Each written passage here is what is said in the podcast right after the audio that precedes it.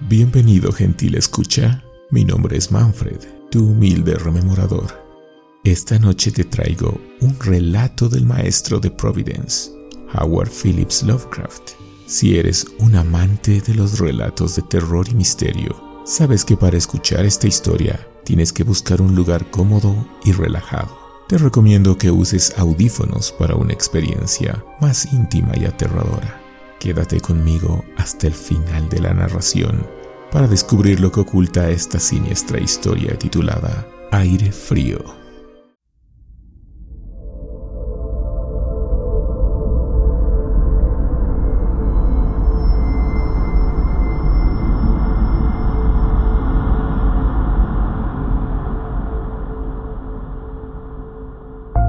Si me piden que explique por qué le temo a las corrientes de aire frío, ¿Por qué tirito más que otros al entrar en una habitación fría? Y parece como si sintiera náuseas y repulsión cuando el fresco viento del anochecer empieza a deslizarse por entre el caluroso aire de un día otoñal. Esto es porque, según algunos, reacciono frente al frío como otros lo hacen frente a los malos olores. Impresión que no negaré. Lo que haré es contarles el caso más espeluznante que me ha sucedido para que ustedes juzguen si constituye o no una explicación razonable de esta peculiaridad mía. Es una equivocación creer que el horror se asocia únicamente a la oscuridad, el silencio y la soledad. Yo me topé con el miedo en plena tarde, en pleno ajetreo de una gran urbe y en medio del bullicio propio de una destartalada y modesta pensión, en compañía de una prosaica patrona y dos fornidos hombres. En la primavera de 1923 había conseguido un trabajo bastante monótono y mal remunerado. Era en una revista de la ciudad de Nueva York, y viéndome imposibilitado de pagar un buen alquiler, empecé a mudarme de una pensión barata a otra en busca de una habitación que reuniera las cualidades de una cierta limpieza, un mobiliario que pudiera pasar y un precio lo más razonable posible. Pronto comprobé que no quedaba más remedio que elegir entre soluciones malas. Pero tras algún tiempo llegué a una casa situada en la calle 14 Oeste, que me desagradó bastante menos que las otras en las que me había alojado hasta entonces. El lugar era una mansión de piedra rojiza de cuatro pisos, que debía datar de finales de la década de 1840 provista de mármol y los pisos de madera, cuyo herrumbroso y descolorido esplendor era muestra de una exquisita opulencia que debió tener en otras épocas. En las habitaciones amplias y de techo alto, empapeladas con el peor gusto y ridículamente adornadas con yeso artesanal, había un persistente olor a humedad y a dudosa cocina. Pero los suelos estaban limpios, la ropa de cama podía pasar, y el agua caliente apenas se cortaba o enfriaba. De forma que llegué a considerarlo como un lugar cuando menos soportable para hibernar hasta el día en el que pudiera realmente volver a vivir. La patrona, una desaliñada y casi barbuda mujer española, apellidaba Herrero. No me importunaba con habladurías, ni se quejaba cuando dejaba la luz encendida hasta altas horas de la noche en el vestíbulo de mi tercer piso y mis compañeros de pensión eran tan pacíficos y poco comunicativos como desearía.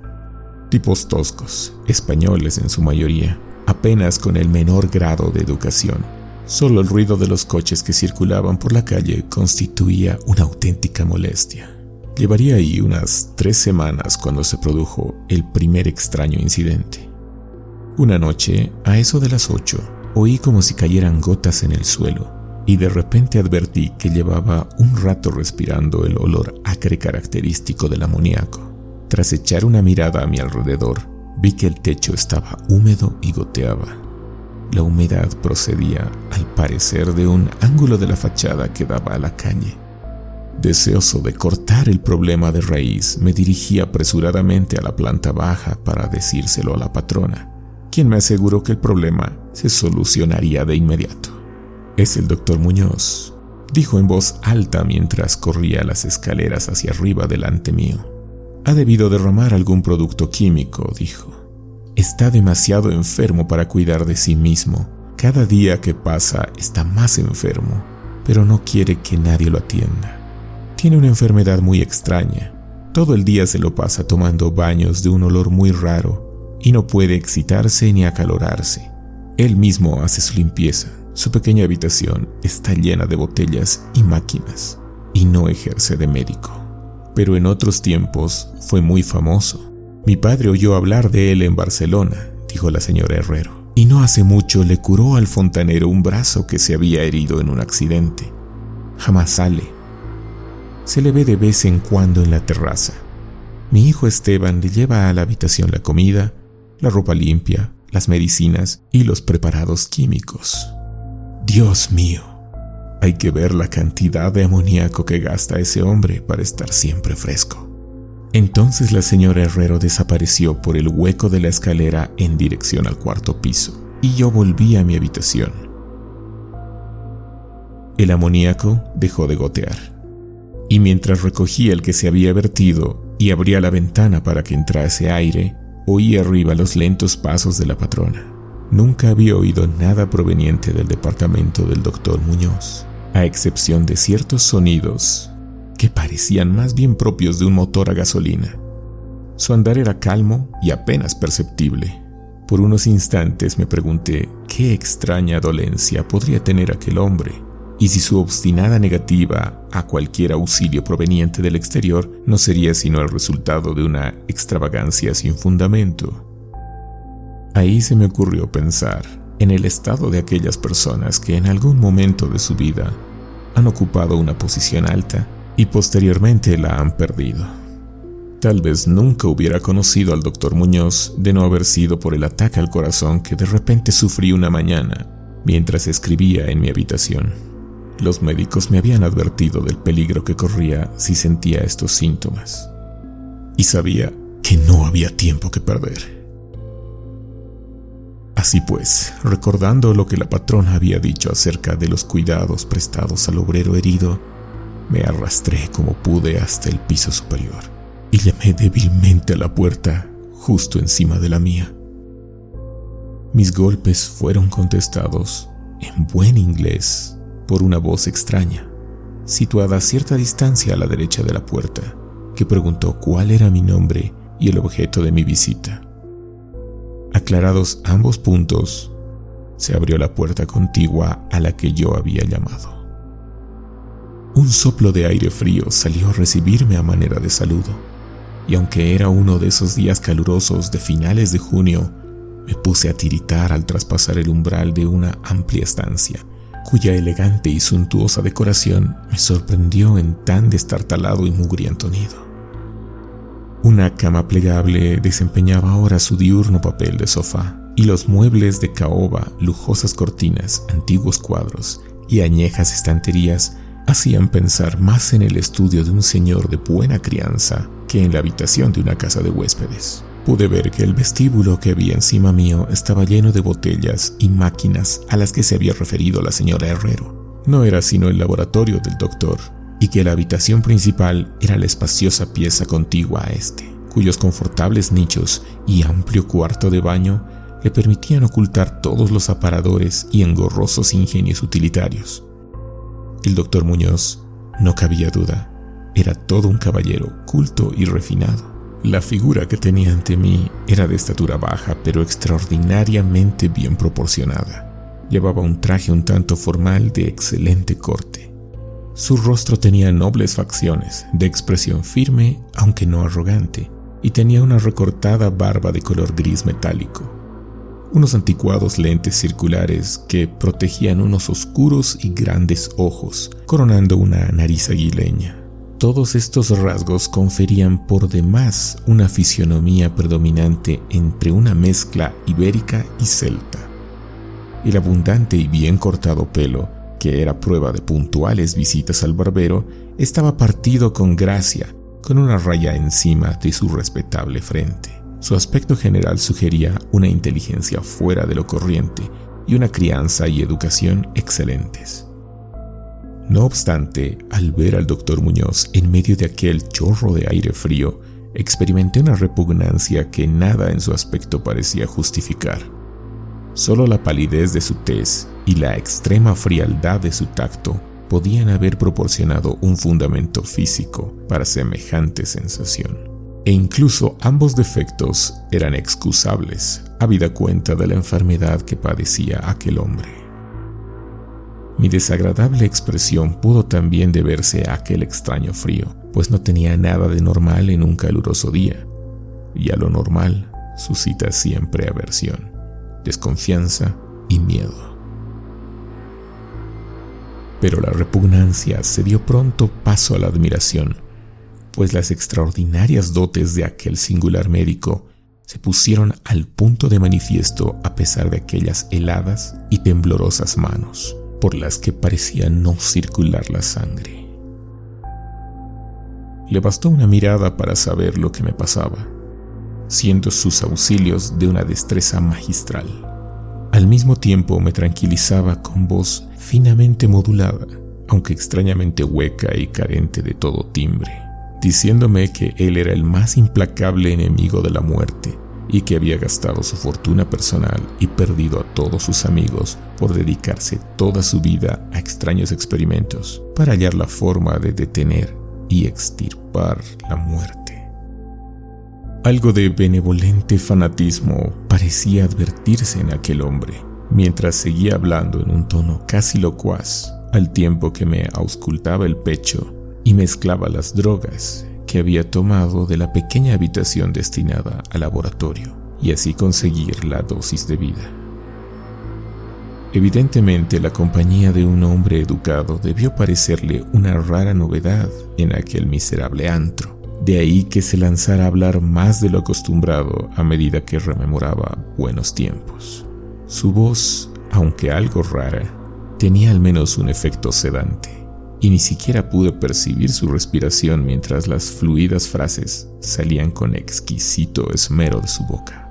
Trató de distraerme de mis preocupaciones, hablándome de sus teorías y experimentos.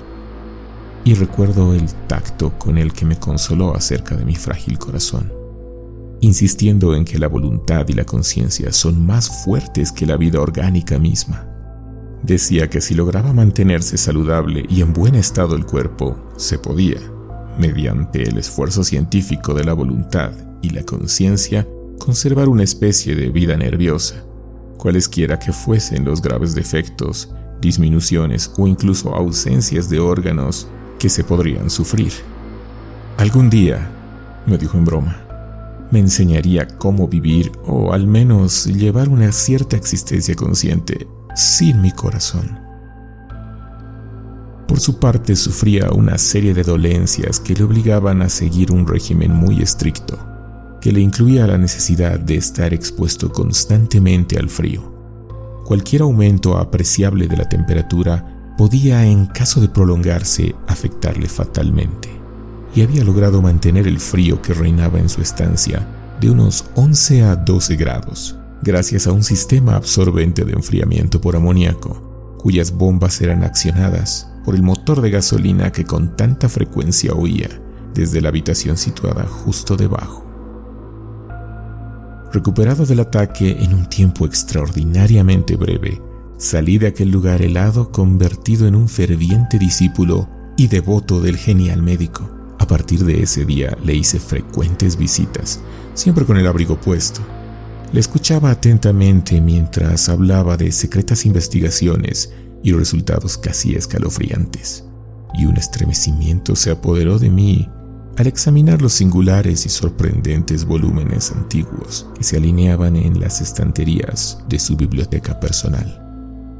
Debo añadir que me encontraba ya casi completamente curado de mi dolencia, gracias a sus acertados remedios. Al parecer, el doctor Muñoz no menospreciaba los conjuros de los medievalistas, pues creía que aquellas fórmulas crípticas contenían raros estímulos psicológicos que bien podían tener efectos indecibles sobre la sustancia de un sistema nervioso, en el que ya no se dieran pulsaciones orgánicas. Me impresionó grandemente lo que me contó del anciano doctor Torres de Valencia, con quien él realizó sus primeros experimentos, quien lo atendió en el curso de la grave enfermedad que padeció 18 años atrás y de la que procedían sus actuales trastornos. Al poco tiempo de salvar a su colega, el anciano médico sucumbió víctima de la gran tensión nerviosa a la que se vio sometido, pues el doctor Muñoz me susurró claramente al oído, aunque no con detalle, que los métodos de curación empleados habían sido de todo punto excepcionales, con terapéuticas que seguramente no hubieran sido del agrado de galenos tradicionales y conservadores. A medida que transcurrían las semanas, observé con dolor que el aspecto físico de mi amigo iba desmejorando, lenta pero irreversiblemente, tal como me había dicho la señora Herrero. Se intensificó el lívido aspecto de su semblante, su voz se hizo más hueca e indistinta, sus movimientos musculares perdían coordinación de día en día y su cerebro y voluntad desplegaban menos flexibilidad. El doctor Muñoz parecía darse perfecta cuenta de tan lamentable empeoramiento y poco a poco su expresión y conversación fueron adquiriendo un matiz de horrible ironía que me hizo recordar algo a la indefinida repugnancia que experimenté al conocerle. El doctor Muñoz adquirió con el tiempo extraños caprichos, aficionándose a las especies exóticas y al incienso egipcio, hasta el punto de que su habitación se impregnó de un olor semejante al de la tumba de un faraón enterrado en el Valle de los Reyes. Al mismo tiempo, su necesidad de aire frío fue en aumento y, con mi ayuda, amplió los conductos de amoníaco de su habitación y transformó las bombas y sistemas de alimentación de la máquina de refrigeración hasta lograr que la temperatura descendiera a un punto de entre 1 y 4 grados, finalmente incluso a 2 grados bajo cero. El cuarto de baño y el laboratorio conservaban una temperatura algo más alta a fin de que el agua no se congelara y pudieran darse los procesos químicos. El huésped que habitaba en la habitación contigua se quejó del aire glacial que se filtraba a través de la puerta de comunicación, así que tuve que ayudar al doctor a poner unos tupidos cortinajes para solucionar el problema. Una especie de creciente horror, desmedido y morboso, pareció apoderarse de él. No cesaba de hablar de la muerte, pero estallaba en sordas risas cuando en el curso de la conversación se aludía con suma delicadeza a cosas como preparativos para un entierro o funeral. Con el tiempo el doctor acabó convirtiéndose en una desconcertante y hasta desagradable compañía. Pero en mi gratitud por haberme curado no podía abandonarle en manos de los extraños que lo rodeaban así que tuve buen cuidado de limpiar su habitación y atenderle en sus necesidades cotidianas, embutido en un grueso abrigo que me compré especialmente para tal fin. Asimismo le hacía la mayor parte de sus compras, aunque no salía de mi asombro ante algunos de los artículos que me encargaba comprar en las farmacias y almacenes de productos químicos. Una creciente e indefinible atmósfera de pánico parecía desprenderse de su estancia la casa entera, como ya he dicho, despedía un olor a humedad, pero el olor de las habitaciones del doctor Muñoz eran aún peor. Y no obstante las especias, el incienso y el acre perfume de los productos químicos de los ahora incesantes baños que insistía en tomar sin ayuda alguna. Comprendí que aquel olor debía guardar alguna relación con su enfermedad y me estremecí al pensar cuál podría ser. La señora Herrero se santiguaba cada vez que se cruzaba con él, y finalmente lo abandonó por entero en mis manos, no dejando siquiera que su hijo Esteban siguiese haciéndole los mandados. Cuando yo le sugería la conveniencia de avisar a otro médico, el paciente montaba en el máximo estado de cólera que parecía atreverse a alcanzar. Temía sin duda el efecto físico de una violenta emoción pero su voluntad y coraje crecían en lugar de menguar, negándose a meterse en la cama. La falta de fuerzas de los primeros días de su enfermedad dio paso a un retorno de su ánimo, hasta el punto que parecía desafiar a gritos al demonio de la muerte, aun cuando corriese el riesgo de que el terrible enemigo se apoderase de él. Dejó prácticamente de comer algo que curiosamente siempre me dio la impresión de ser solo una formalidad para él. Solo la energía mental que le restaba parecía librarle del colapso definitivo. Adquirió la costumbre de escribir largos documentos que sellaba con cuidado y llenaba de instrucciones para que, a su muerte, yo los remitiera a sus destinatarios. Estos eran en su mayoría de las Indias Occidentales, pero entre ellos se encontraba un famoso médico francés de otro tiempo y al que ahora se le daba por muerto del que decían las cosas más increíbles. Pero lo que hice en realidad fue quemar todos los documentos antes de enviarlos o abrirlos. El aspecto y la voz del doctor Muñoz se volvieron absolutamente espantosos y su presencia casi insoportable. Un día de septiembre, una inesperada mirada del doctor creó una crisis epiléptica en un hombre, el cual había ido a reparar la lámpara eléctrica de su mesa de trabajo, ataque del que se recuperó gracias a las indicaciones del doctor, mientras el enfermo se mantenía lejos de su vista. Aquel hombre había vivido los horrores de la Gran Guerra sin sufrir una sensación de terror como aquella. Un día, a mediados de octubre, sobrevino el horror de los horrores de forma repentina. Una noche a eso de las 11 se rompió la bomba de la máquina de refrigeración, por lo que pasadas las tres horas resultó imposible mantener el proceso de enfriamiento del amoníaco. El doctor Muñoz me avisó dando golpes en el suelo y yo hice lo imposible para reparar la avería. Mientras mi vecino no cesaba de lanzar maldiciones en una voz tan exánime y espeluznantemente hueca que excede toda posible descripción. Mis esfuerzos de aficionado resultaron inútiles, y cuando al cabo de un rato me presenté con un mecánico de un garaje nocturno cercano, comprobamos que nada podía hacerse. Al menos hasta la mañana siguiente, pues hacía falta un nuevo pistón. La rabia y el pánico del moribundo ermitaño adquirieron proporciones grotescas dando la impresión de que fuera a quebrarse lo que quedaba de su debilitado cuerpo. Hasta que en un momento dado, un espasmo le obligó a llevarse las manos a los ojos y precipitarse hacia el cuarto de baño. Salió de allí a tientas, con el rostro fuertemente vendado, y ya no volví a ver sus ojos nunca más. El frío reinante en la estancia empezó a disminuir de forma apreciable, y a eso de las 5 de la mañana el doctor se retiró al cuarto de baño. Al tiempo que me encargaba le lleve todo el hielo que pudiera conseguir de las tiendas y cafeterías abiertas durante la noche. Cada vez que regresaba de alguna de mis desalentadoras compras y dejaba el botín de hielo delante de la puerta cerrada del baño, Podía oír un incesante chapoteo dentro y una voz ronca que gritaba, Más, más. Finalmente, amaneció un caluroso día y las tiendas fueron abriendo una tras otra. Le pedí a Esteban que me ayudara en la búsqueda de hielo mientras yo me encargaba de conseguir el pistón, pero siguiendo las órdenes de su madre, el muchacho se negó por completo.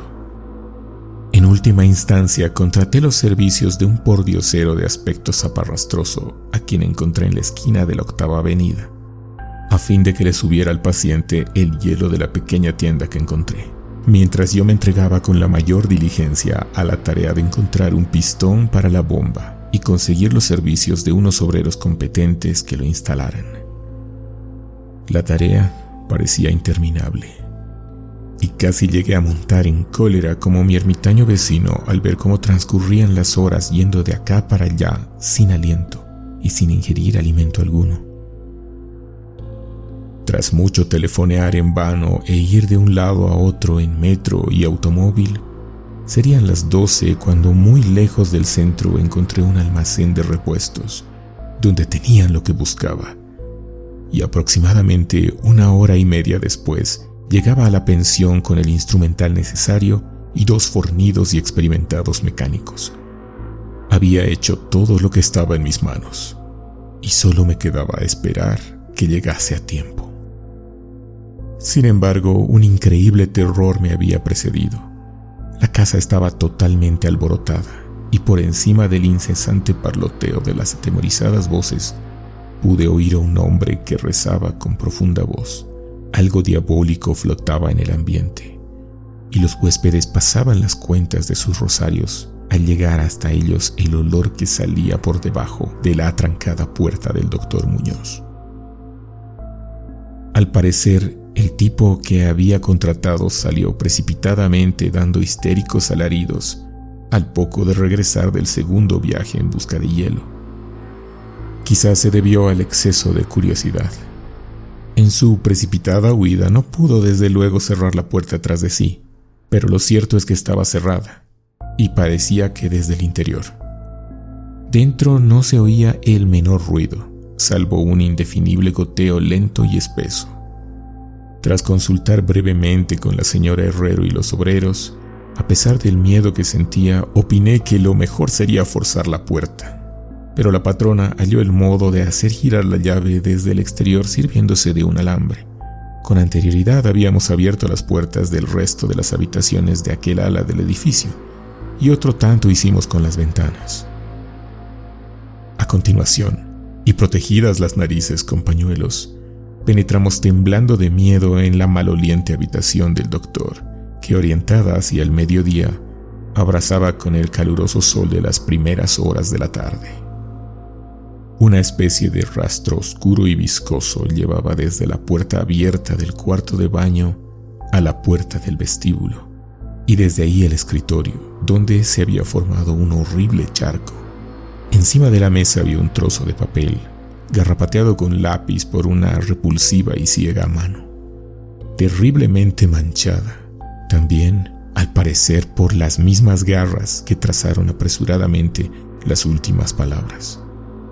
El rastro llevaba hasta el sofá donde finalizaba inexplicablemente. Lo que había o hubo en el sofá es algo que no me atrevo a decir aquí, pero esto es lo que, en medio del estremecimiento general, descifré del sucio y embadurnado papel, antes de sacar un fósforo y prenderle fuego hasta dejarlo en cenizas. Lo que conseguí descifrar aterrorizado, mientras la patrona y los dos mecánicos salían disparados de aquel infernal lugar hacia la comisaría más próxima para balbucear sus incoherentes historias. Las palabras nauseabundas resultaban poco menos que increíbles en aquella amarillenta luz solar con el estruendo de los coches y camiones que subían tumultuosamente por la caótica calle 14. Pero debo confesar que en aquel momento creí lo que decían. Si las creo ahora es algo que sinceramente lo ignoro. Hay cosas acerca de las cuales es mejor no especular. Y todo lo que puedo decir es que no soporto en lo más mínimo el olor amoníaco y que me siento desfallecer ante una corriente de aire frío. Ha llegado el final, decían aquellos malolientes garrapatos en el papel. No queda hielo. El hombre contratado me ha mirado y ha salido corriendo. El calor aumenta por momentos y los tejidos ya no pueden resistir. Me imagino que lo sabe. Lo que dije sobre la voluntad los nervios y la conservación del cuerpo una vez que han dejado de funcionar los órganos. Como teoría era buena, pero no podía mantenerse indefinidamente. No conté con el deterioro gradual. El doctor Torres lo sabía, pero murió del susto. No fue capaz de soportar lo que había que hacer cuando hizo caso a lo que le pedía en mi carta. Los órganos no volvieron a funcionar. Tenía que hacerse a mi manera. Conservación artificial. Pues como entenderá, yo fallecí en aquel entonces. Hace ya 18 años.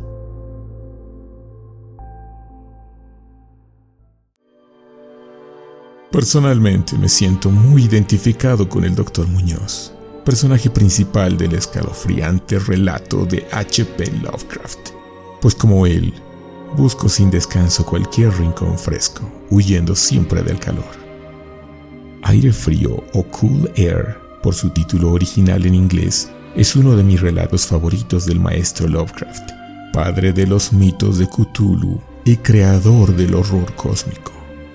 Aire Frío fue escrito en el año de 1926 y publicado dos años más tarde en la revista norteamericana Tales of Magic and Mystery.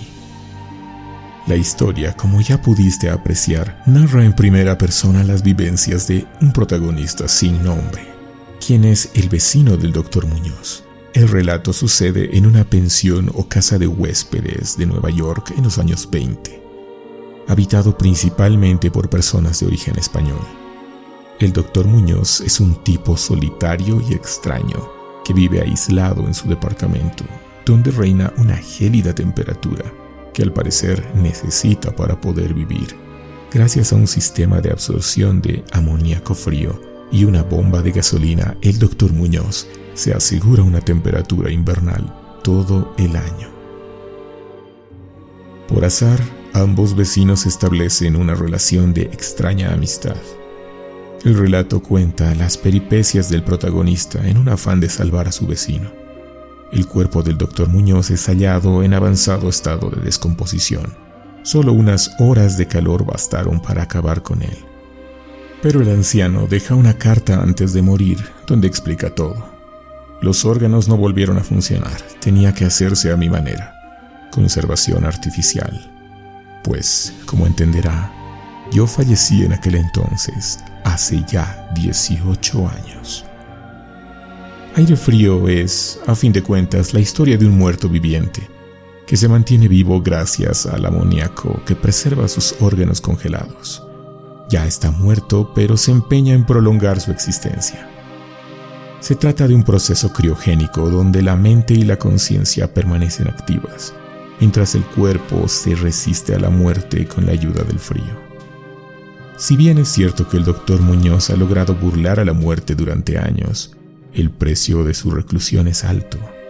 Además, el relato nos va conduciendo lentamente hacia un desenlace inexorable, que el gentil escucha no puede dejar de presentir. Sin importar los esfuerzos esotéricos o científicos, nadie puede escapar a la muerte. Al final, todos nos encontramos con ella. Esperamos te haya gustado la narración y que en gratitud te suscribas a nuestro canal de YouTube, que nos sigas también en Instagram como la Orden del Dado Miniatures o en Facebook y Twitter como la Orden del Dado. También nos puedes escuchar en Apple Podcast y Spotify o en la plataforma de podcast de tu preferencia. Si quieres contactarte con nosotros para hacer negocios o anuncios, escríbenos a nuestro correo laordendeldado@gmail.com y visita nuestro Patreon donde estamos como La Orden del Dado para poder descargar los audios y tenerlos en tu colección por un módico precio al mes, desde 2 dólares. También puedes darnos una única propina en la página de Coffee. Todos los enlaces se encuentran en la descripción. Si quieres, puedes compartir este relato con los amantes del horror cósmico, de Lovecraft, de los mitos de Cthulhu o de los amantes del terror en general. Si quieres, puedes tomar ideas para tu narración inspiradas en este relato y jugar la llamada de Cthulhu, o simplemente relajarte junto a tu licor favorito cerca al fuego. Te deseamos sueños de pesadilla y una noche agitada con tus más oscuros miedos y pavores.